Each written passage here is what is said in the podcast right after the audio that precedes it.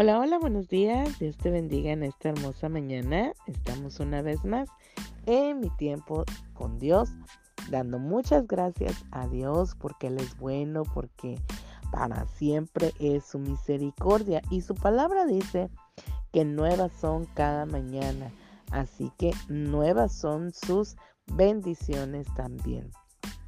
Así que creamos, ¿verdad?, en lo que Dios ha traído y y nos dará en este día, ¿verdad? Así que esperémoslo, ¿verdad? Con, con esa paciencia y, y, y, ahora sí que a la expectativa de lo que Dios ha preparado para ti y para mí el día de hoy.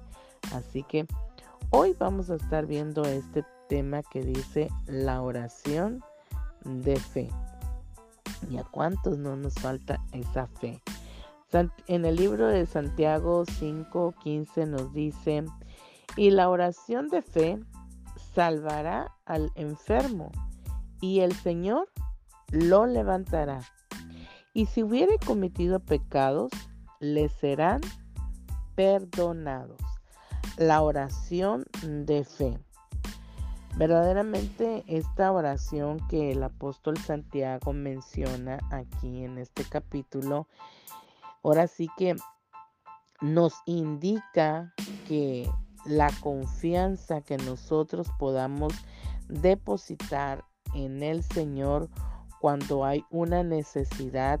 Aquí está hablando de enfermedad y dice, ¿verdad? Que no solamente eh, se va a levantar si se encuentra postrado o, o de esa enfermedad en el que está, sino que aún se le van a perdonar sus pecados.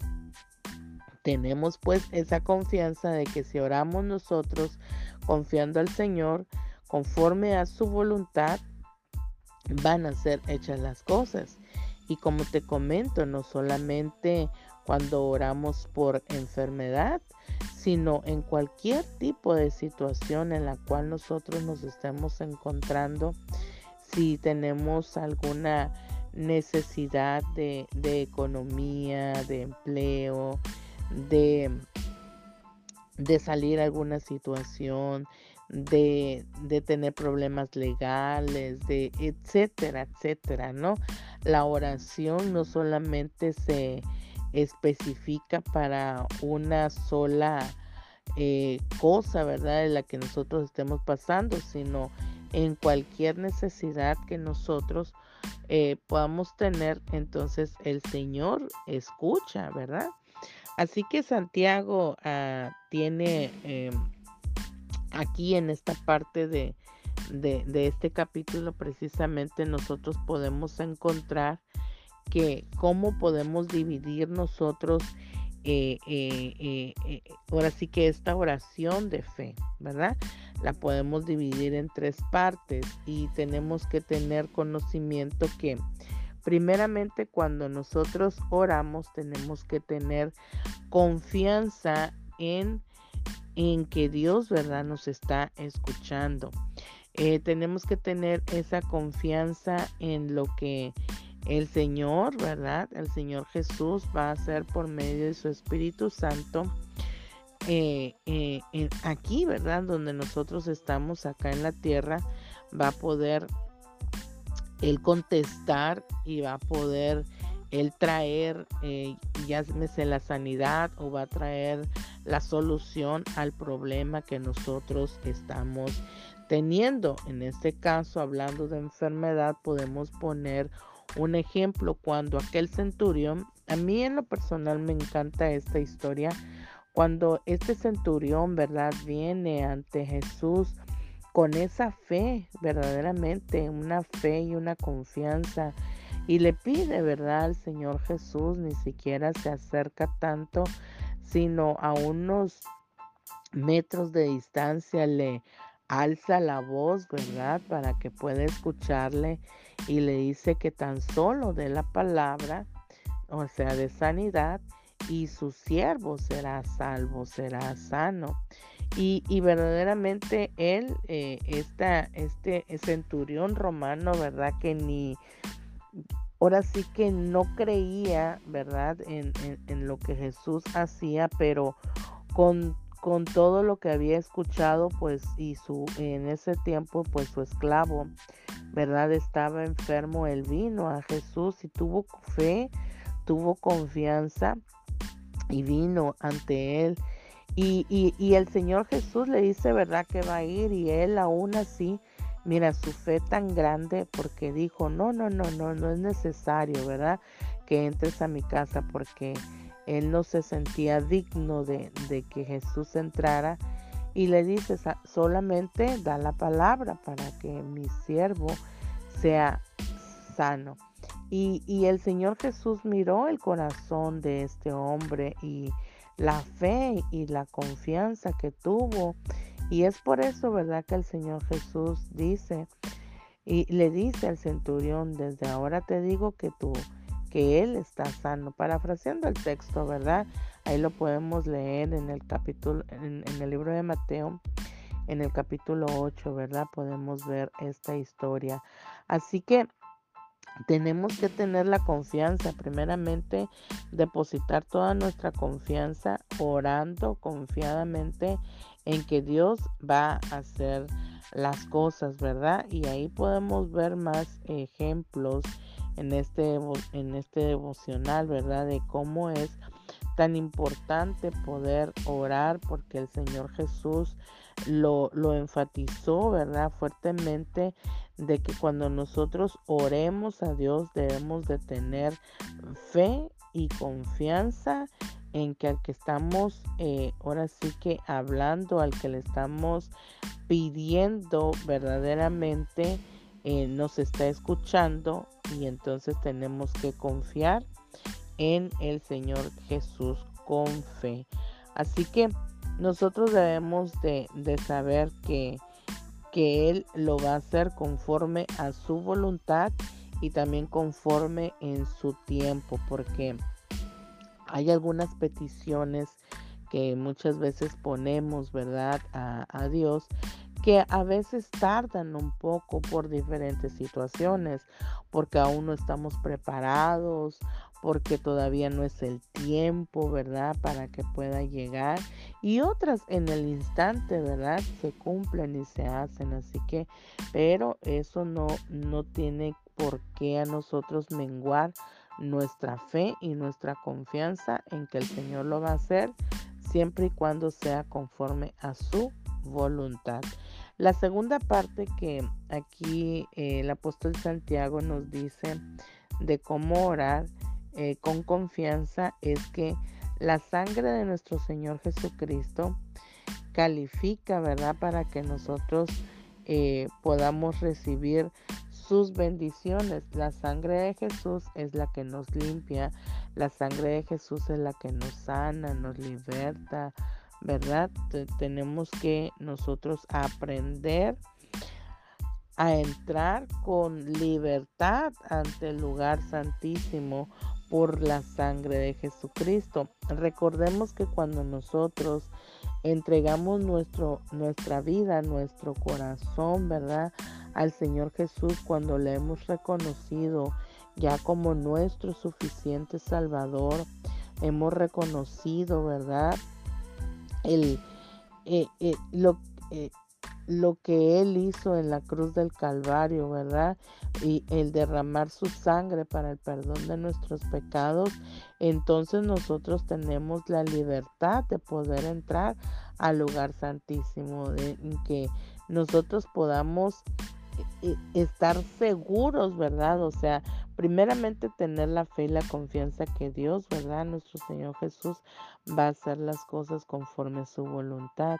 Pero también en segunda parte tenemos que entender que por la sangre de nuestro Señor Jesucristo derramada y que nos ha limpiado, ¿verdad? Y que nos ha redimido, entonces nosotros tenemos eh, ahora sí que el privilegio de poder entrar hasta el lugar santísimo, no como en los tiempos de, de antes, ¿verdad? Cuando el sumo sacerdote era el único que estaba permitido para poder entrar al lugar santísimo. Recordemos que cuando eh, eh, en los tiempos eh, del Antiguo Testamento, ¿verdad?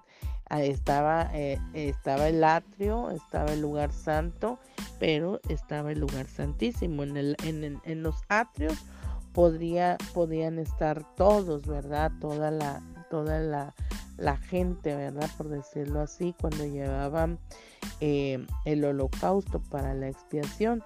Y en el lugar santo solamente estaban los sacerdotes, ¿verdad? Que hacían ese tipo de holocaustos. Pero al lugar santísimo solamente el sumo sacerdote podía entrar, que se suponía que era el, más limpio, el más eh, santificado, el, bueno. Pero en nuestros tiempos, ¿verdad? Cuando el Señor Jesús eh, muere, ¿verdad? y, y, ahora sí que se lleva toda eh, el pecado del mundo cae sobre él. Entonces él lo que hace, ¿verdad? Es que ese velo precisamente del templo se rompe. ¿Para qué? Para darnos libre acceso a que nosotros podamos entrar ante su bendita presencia. Entonces de ti, de mí depende, ¿verdad? Si queremos verdaderamente entrar al lugar santísimo. Ahí podemos llegar con un corazón contrito, con un corazón humillado, verdaderamente buscando la presencia, el rostro de Dios y que ahí en ese lugar vamos a hallar descanso, vamos a, a encontrar la paz, ¿verdad? Que necesitamos ante la situación en la cual estamos viviendo. Es por eso, ¿verdad? Que el apóstol Santiago aquí nos habla de, decir primeramente tienes que tener fe y confianza. O sea, tenemos que tener esa fe y confianza que nuestra oración y en el momento en que nosotros estamos clamando, vamos a poder llegar hasta el lugar santísimo. ¿Y por qué podemos entrar? O tener ese acceso, como te digo, la sangre de nuestro Señor Jesucristo derramada en la cruz del Calvario nos da ese acceso para poder entrar. Así que no debemos de tener vergüenza o culpabilidad, sino que nosotros hemos tenido este regalo, ¿verdad? Gratuito y lo podemos ver ahí en la, en la segunda carta Corintios capítulo 5 versículo 21, que el Señor nos ha dado la propia justicia como un regalo gratuito para poder entrar a su bendita presencia. Así que no dudemos, confiemos y que nosotros cuando entremos, ¿verdad? No entremos con culpabilidad, sino que si hemos cometido algún pecado, la palabra de Dios nos enseña en la primera carta de Juan, eh, si no mal recuerdo es capítulo 1, versículo 9, no recuerdo bien la cita, pero está ahí en, en, el libro de primera de Juan, donde dice que si nosotros, ¿verdad? Eh, confesamos nuestros pecados, si hemos cometido algún pecado, entonces Él es fiel y justo para perdonarnos. Entonces, cuando nosotros nos sintamos con, con, ahora sí que sabemos que hemos cometido una falla en contra de Dios, le pedimos perdón. Y entonces con, con, ese corazón contrito, con ese corazón humilde, con ese corazón que verdaderamente le hemos pedido perdón a Dios, podemos entrar al lugar santísimo sin ninguna culpa o vergüenza. ¿Por qué?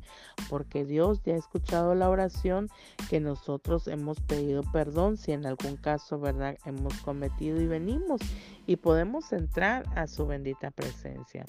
La tercera parte que el apóstol Pablo nos enseña para orar es que nosotros tengamos ese deseo de que eh, Dios, ¿verdad?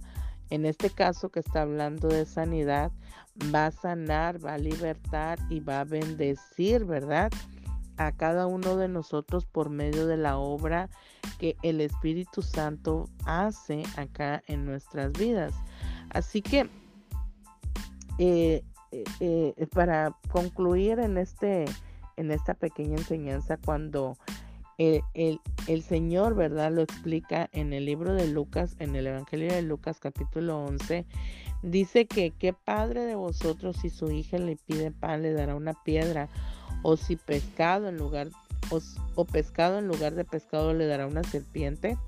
Dice, pues si vosotros siendo malos sabéis dar buenas dádivas a vuestros hijos, cuánto más vuestro Padre Celestial dará al Espíritu Santo que se lo pidan. Así que aquí, ¿verdad? Vemos cómo eh, nuestro Padre Celestial tiene cuidado de nosotros y nos da la comparación de un padre de familia a sus hijos. Eh, en este caso, ¿verdad? Nosotros como padres de familia siempre buscamos darle lo mejor a nuestros hijos, ¿verdad? O, lo, o con lo que nosotros podamos eh, brindarles. Entonces siempre les vamos a dar cosas buenas, no vamos a querer que pues ellos sufran. Lo mismo es nuestro Padre Celestial que hace aquí en la tierra con cada uno de nosotros.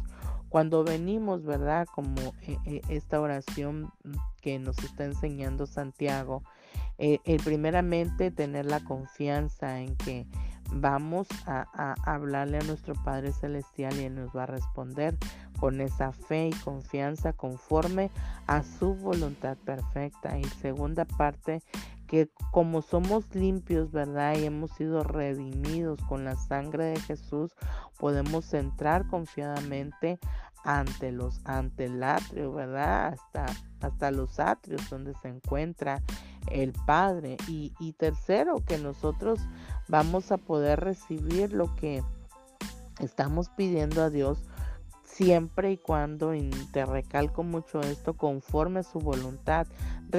recordemos que Dios no cumple caprichos, así que nosotros tenemos que orar con fe, ¿verdad? Que, que el Señor va a bendecirnos. Así que seamos valientes, seamos valientes cuando hablemos con Dios, ¿verdad? Que nosotros podamos eh, eh, eh, esperar al Señor con confianza a través de la sangre derramada de nuestro Señor Jesucristo, que el Señor va a hacer las cosas, pero siempre conforme a su voluntad perfecta. Así que hoy el consejo de parte de Dios a nuestras vidas es que nosotros no dudemos, ¿verdad? No dudemos y que sigamos confiando en que el Señor va a hacer las cosas de acuerdo a su voluntad y va a ser en el tiempo de Dios y que solamente a ti y de a ti y a mí nos corresponde esperar confiar y saber, ¿verdad? Que el Señor tiene cuidado de nosotros. Así que hoy en esta mañana, ¿verdad? Pues vengamos ante el Señor para decirle que estamos aprendiendo, ¿verdad? Para orar con valentía. Estamos orando para aprender a orar en esa fe y en esa confianza, creyendo que solamente Dios, ¿verdad? Nos va a escuchar y nos va a poder eh, responder cada una de las, eh, ahora sí que oraciones que Dios eh, está escuchando, ¿verdad? Y lo hará conforme a su perfecta voluntad. Así que hoy, en el nombre poderoso de Jesús, hoy clamo a Dios por tu vida que toda oración, que todo clamor que tú le has hecho al Padre en el nombre poderoso de Jesús, conforme a su voluntad perfecta, pueda ser no solamente escuchada, sino contestada y que pueda, puedas tú seguir esperando en paz, con tranquilidad eh, en esa oración que tú has hecho a Dios, que el Señor, ¿verdad?, la responderá en su tiempo que hoy le clamo al Señor para que pueda traerte la paz que sobrepasa todo entendimiento, que puedas seguir esperando en el tiempo perfecto de Dios, que Él lo hará. Hoy, Padre, en esta mañana yo clamo, Señor, por cada uno de los que escuchan este devocional y que tú los bendices grandemente, poderosamente y das respuesta, Señor, a cada una de sus peticiones. Responde pues, oh Dios, eh, conforme, Señor, a tu voluntad, cada anhelo, Señor, y cada petición hecha por cada uno de tus hijos, en el nombre de Jesús. Amén. Hoy yo declaro la bendición tuya sobre cada uno de ellos, Señor. Bendíceles de gran manera, Señor, a su familia y a cada uno de sus hijos, Señor, que puedan tener un excelente fin de semana lleno, bendecido por ti en sus vidas. Amén. y nos vemos el lunes en Mi tiempo con Dios. Bendiciones.